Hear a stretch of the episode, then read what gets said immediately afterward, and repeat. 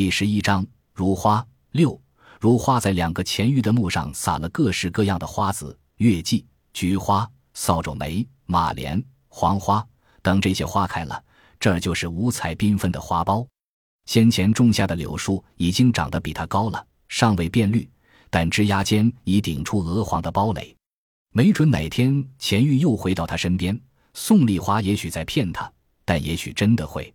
感伤的如花选择了相信，它会变成麻雀，也许是蝴蝶，也许是蜜蜂，也许是大雁，也许是老鹰，也许是布谷鸟，也许是萤火虫，也或许它还会变成乌鸦。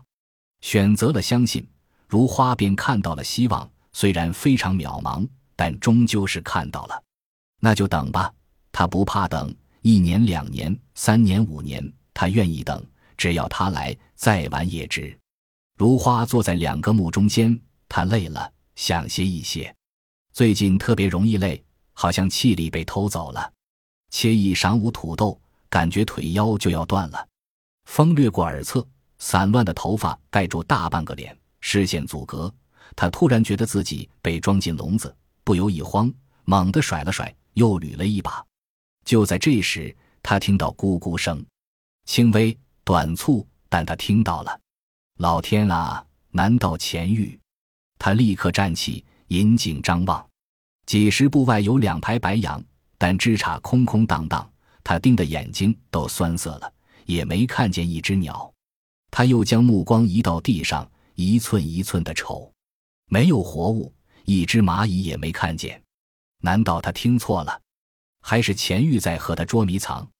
如花重又坐直，竖起双耳，只要再咕一声，他就扑过去。一柳风吹过，又一柳风吹过，既无人声，也无鸟语，四周出奇的静。如花困了，头不住的往前倾。他意识到了，猛挺下脖子。数日时间，他老了几岁，脸上的肉也被削薄几分，脑袋没什么重量，一挺就挺起来了。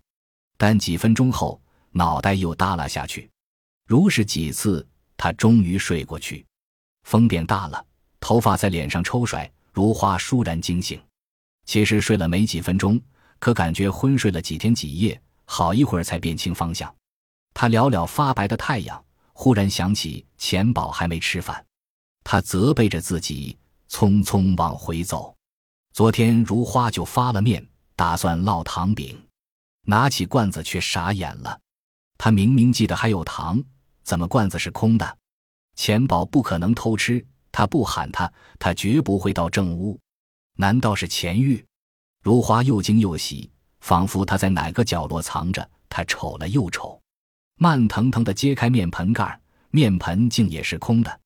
那就不是钱玉了，他不会把一盆面吞掉。如花不明白怎么回事，发了会儿呆，重新舀了面，只能烙家常饼了。好在钱宝不挑。如花喊钱宝吃饭，钱宝反应不过来似的，不是吃过了吗？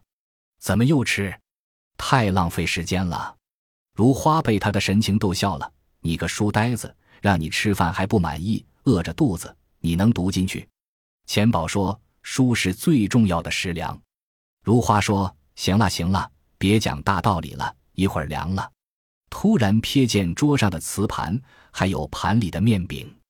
如花几乎惊倒，他挪过去，拿起一张，掰开，没错，是糖饼。如花盯住钱宝，问：“饼是哪来的？”钱宝说：“是你端进来的呀。”如花叫：“你别胡说，怎么是我端进来的？”钱宝说：“除了你，谁端给我？”如花惊颤着问：“你吃过饭了？”钱宝不高兴：“怎么老是把吃饭挂在嘴上？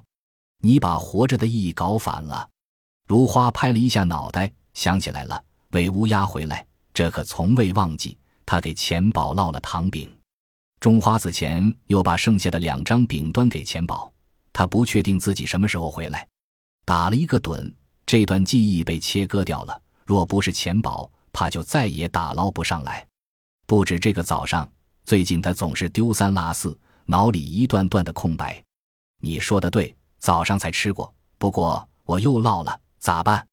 如花和钱宝商量，要不少吃一点点晚上咱就不吃了。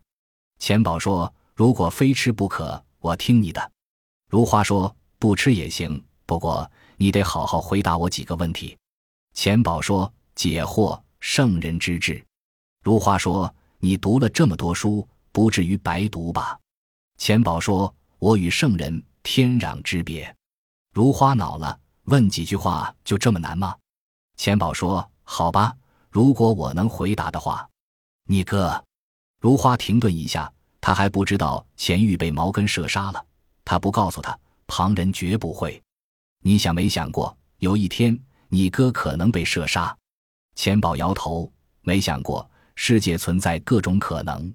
如花说：“假如发生那样的事，他就彻底离开你和我了。”还是会变成别的什么？钱宝说：“物质是不可能凭空消失的，消失的只是存在的形式。”如花不甚明白，你就说还会不会变成其他的，比如燕子什么的？钱宝说：“当然会。”如花突然闪出泪花：“真的吗？大嫂也这么说？”钱宝说：“与谁说无关，除了时间，没有什么是永恒的。世界因为变化才成为今天这个样子。”如花对他的怪论不感兴趣，世界与他无关，他只惦记他的钱玉。钱宝也这么说，希望的灯花又亮了几分。钱宝啊，我没白疼你。如花长长地舒了口气，呵，小两口打情骂俏呢。沙哑的声音在身后响起。宋品立在门口，脸上滚着大团的笑。天并不怎么热，宋品的脑际汗腾腾的，好像跑了远路。如花寡白的脸飞起红晕，记忆中宋品是第一次到家里来，钱玉在那会儿也没有过。如花叫声宋书记，就不知如何是好了。宋品说：“我来的不巧，打扰你俩了。”如花说：“没有呢。”宋品仍笑眯眯的，就让我干站着，怎么也给碗水喝吧。玩笑话，却没什么温度。如花醒悟过来。忙将宋品让进正屋，宋品的目光依次划过花盆，然后嗅嗅鼻子，果然和别家不同。都说你是花仙转世，看来说的没错呀。改天给村委送两盆好活的。如花没应，宋品笑了：“你不会舍不得吧？我逗你的，瞧你紧张成什么了。”如花被宋品逼似的低下头，小声说：“我可以移栽两盆。”宋品摆摆手：“我不是要花的，别站着，坐呀。”如花没坐，虽然在自家，他倒像客人一样不自在。宋品拉长声调：“如花呀，天上掉馅饼了，你猜猜什么馅饼？”如花想到那张证明，难道宋品亲自送上门了？想到钱玉，如花的惬意一扫而空。惩罚毛根的念头没那么强烈了，但有一张证明总是好的。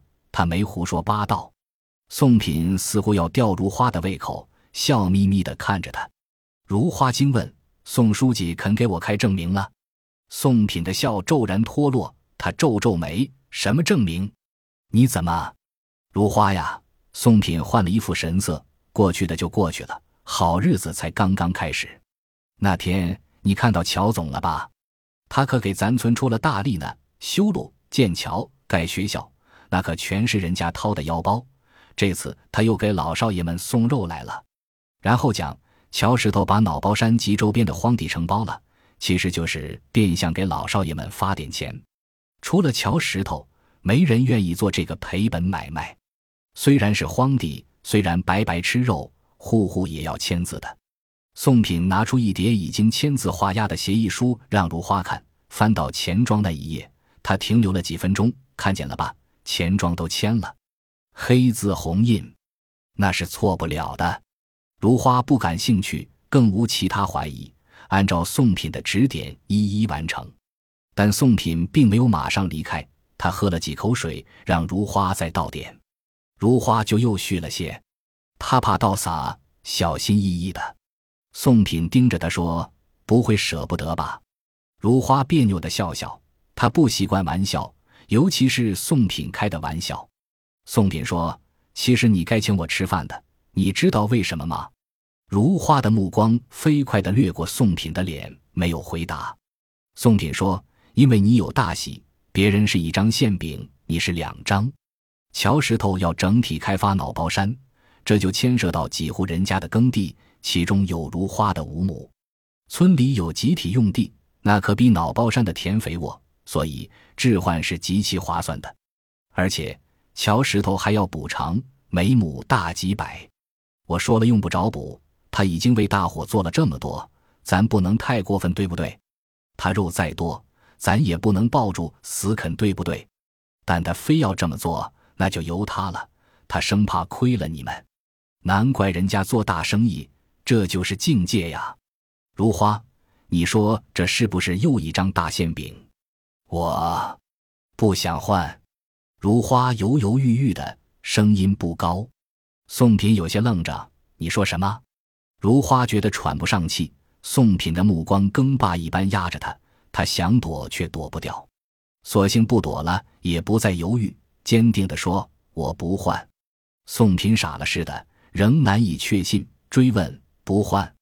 如花说：“不换。”宋品面皮紧了几分，也黑了许多。为什么？如花低头不语。那是他和钱玉一起耕作的地，种过胡麻，种过土豆，种过大豆。自然也种过花，他怎么和宋品说呢？说了他也不懂，只会叫他疯子。宋品问：“你跟钱有仇，还是跟乔总有仇？还是要跟我作对？”如花摇头：“没有，就是不换。”宋品低骂了什么，又提高声音：“太阳从西边出来，你真让我长见识了。”如花的脸一红一白。宋品声音如寒冰：“你说个理由，我听听。”为什么不换？如花说：“没理由，就是不换。”宋品的脸生了锈似的，极其难看。我当这么多年书记，还没人驳过我面子。我今儿这是撞了鬼呀！如花不由缩了缩，好像害怕宋品的巴掌甩过来，而心里那块石头却愈发硬了。宋品老牛般的喘着粗气：“如花，你这是和整个村庄作对，你知道不？”如花不语。宋品说：“好吧，我知道你有想法，小钱你看不起，有什么条件你只管提，只要别太过分。”如花摇头：“没条件。”宋品几乎气炸了，哑音冒着浓烟：“没条件，就是不换。”如花说：“毛根射杀的乌鸦是钱玉变的，你如果证明突然炸裂不是送品，而是水杯。”本集播放完毕。感谢您的收听，喜欢请订阅加关注，主页有更多精彩内容。